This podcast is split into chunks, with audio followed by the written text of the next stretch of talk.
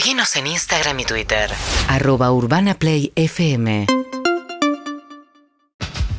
Vamos a charlar un poquito de este lanzamiento del cohete que a pesar de que estalló, explotó eh, al cabo de cuatro minutos, eh, según este Elon Musk, el dueño de la compañía SpaceX, que estaba haciendo el lanzamiento, fue eh, como prueba exitosa. Roberto Oscar Jasielski es director de la carrera de Ingeniería Espacial de la UNSAM. ¿Qué tal, Roberto? Buen día. ¿Qué tal? Buenos días. Un gusto charlar con ustedes tan tempranito. Tan tempranito. ¿Lo hicimos madrugar o madruga igual? No, en general madrugo, pero no tanto. No tanto, no tanto. Bueno, bueno, siempre hay, siempre hay alguien que madruga más. Bueno, a ver, cuéntenos, el Starship, o sea, ¿esto es parte de un proyecto de Elon Musk para hacer como turismo espacial? Digo, que así como hoy eh, viajamos en aerolíneas, eh, viajemos en cohetes a la Luna y a Marte. Hay algo de eso, sí, es eh, Elon Musk es muy ambicioso, empezó primero con su Falcon 1, después pasó a su Falcon 9 y ahora está con esta nave eh, que es realmente un monstruo, que pesa algo así como 5.000 toneladas, para poner de esos 5.000 toneladas solamente el 3%, y bueno, él tiene ganas de ir a, la Luna, a Marte y, convertirlo en, como vos lo expresaste, exactamente. Un mundo interplanetario, ¿no? O sea, como que los que, que, la, que viajar a los planetas sea como eso, como, como irnos a Europa. Sí, exactamente. Él, él ha revolucionado todo este tema espacial porque trabaja de una manera muy distinta, como ustedes lo han visto, que parece que festeja los, los fallidos rápidos. Eh, entonces él, trabaja de, una manera agile, ágil, donde la idea es tratar de producir, eh, hacer, realizar el producto mínimo viable.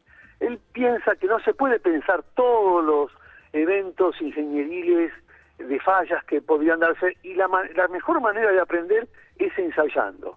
Eh, él lo que realiza es ciclos eh, eh, repetitivos, evolutivos, ¿sí? donde eh, concibe, diseña, implementa y opera, que es el ciclo de vida cortito. En vez de trabajar como trabajaba NASA, él trabaja de una manera mucho más, eh, más rápida y menos costosa. Esta manera ya, nosotros la estamos, esta manera de trabajar la estamos implementando en la UNSAM, en la carrera de Ingeniería Espacial, que justo, bueno, ahora estamos esperando desde el Ministerio que firmen eh, una carrera que se, llama, que se va a llamar Ingeniería en Sistemas Espaciales. ¿no? Esto es espacial puro, no es aeroespacial. Bueno, ¿qué más quieren que les cuente? ¿Cómo, cómo, cómo explicar lo difícil de manera fácil? Que, es difícil. Pero eh, eh, es tan difícil. Ahora, igual esto es en colaboración con la NASA. Obviamente ayer no iba, no había astronautas, no había satélites. lo que pasó fue que no, se separó, ¿no? el cohete de la cápsula que lo, que lo, que lo, con la que despega. Sí, bueno, hay en, este tipo de máquinas este, hay eventos que son terriblemente críticos, ¿no? Por ejemplo, el encendido de, todos los motores, ¿sí? Fíjate que la nave está dividida, este, este artefacto está dividido en dos partes, el, booster, la parte de abajo, y la parte de Starships, como la, como la llaman. Eh, la parte de abajo tiene un montón de motores, el encendido de los motores es crítico, el apagado de los motores es crítico. Hay que pensar que una máquina de este tipo son como explosiones controladas. ¿Qué quiere decir eso? Son explosiones que tienen que tener ni, ni muy suaves ni muy fuertes, eh, porque si no empieza a oscilar y se destruye la máquina. Bueno, esto es la idea. Eh, hay eventos muy críticos en esta nave, ¿no? Por ejemplo, el apagado de los motores del booster de abajo. Después viene la separación de la, del, booster del Starship. ¿Qué es lo que falló ayer? O sea... ¿qué es, es lo que parece que se les descontroló? Y eh, después el encendido de la, de, la etapa superior. Bueno, son todos eventos muy críticos en un lanzador. Ahora, suponiendo que esta, este cohete el día que, termine, que el proyecto, si, fuese exitoso, llega a la Luna o llega a Marte, ¿no? Sí. Eh, va dirigido como si fuese el piloto de un avión. ¿Cómo vuelve? Ah, bueno, claro, sí, sí, sí.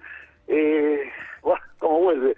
Eh, eh, consumen oxígeno líquido y metano, ¿no? Este, este nuevo, el Starship utiliza metano, son todos este, eh, propelentes muy criogénicos, ¿sí? Los tiene que obtener desde, desde el Marte, porque si no, no va a poder volver. Eh, llevan, llevan la cantidad de combustible justa como para llegar y después para volver van a tener que este, juntar estos estos eh, propelentes para volver. Ah, re difícil. O sea, eh, yo no me Bueno, subo ni loca. No ¿eh? es nada, no, fa- claro. no es nada fácil. No, no, esto. yo no me subo ni loca. O sea, conmigo no cuenten. Hagan un par de viajes primero. No, yo también, yo me quedo, no, no, no, yo también. No, no, no. No los quiero desilusionar, pero no nos esto, pero- alcanza para, para- No, no, nos alcanza, no, así que ni siquiera Elon lo Musk- planteamos. Sí, Elon Musk dice que va a ser barato, pero barato en sus términos. Claro, que cada eso. vuelo vale Yo par- ATP no puedo comprar dólares como para sacar el pasaje, no. Bueno, mire, eh, les voy a contar que eh, justo en la carrera nosotros estamos implementando la metodología de trabajo de este muchacho Elon Musk eh, de SpaceX, eh, que es la manera agile de trabajar eh, esto de producto mínimo viable y hacer ciclos cortos, Sí. donde la idea es poder generar un nuevo ecosistema mucho más barato y mucho más rápido de producir, porque en realidad los problemas más serios eh, no son técnicos, sino financieros. Está bien, no, bueno, pero tengo que conseguir combustible en Marte o en la Luna para poder volver, porque de acá salgo el Algo de problema. eso, bueno, bueno, pero vos fijate que en el, hay agua en la luna, entonces vos podés hacer separar el agua y, y tenés oxígeno, oxígeno de hidrógeno. Entonces, bueno, ya tenés uno de los propulsantes. ¿no? Pero tiene que ir con un plan, o sea, para llegar a la Luna y bajar de la Luna, tiene que ir con un plan para ver cómo, cómo, digo, cómo se reabastecen para poder bajar de la Luna. Exactamente, exactamente. Ah, bueno. exactamente. Roberto Oscar Yas- eh, Jasielski, ¿lo dije bien? Sí. Director Sí, de, la, de la carrera de Ingeniería Espacial de la UNSAM, lo hicimos madrugar. Gracias, ¿eh? No, gracias a ustedes por contarles estas cosas un poco complicadas. Hasta luego, buen día. Seguinos en Instagram y Twitter. Arroba Urbana Play FM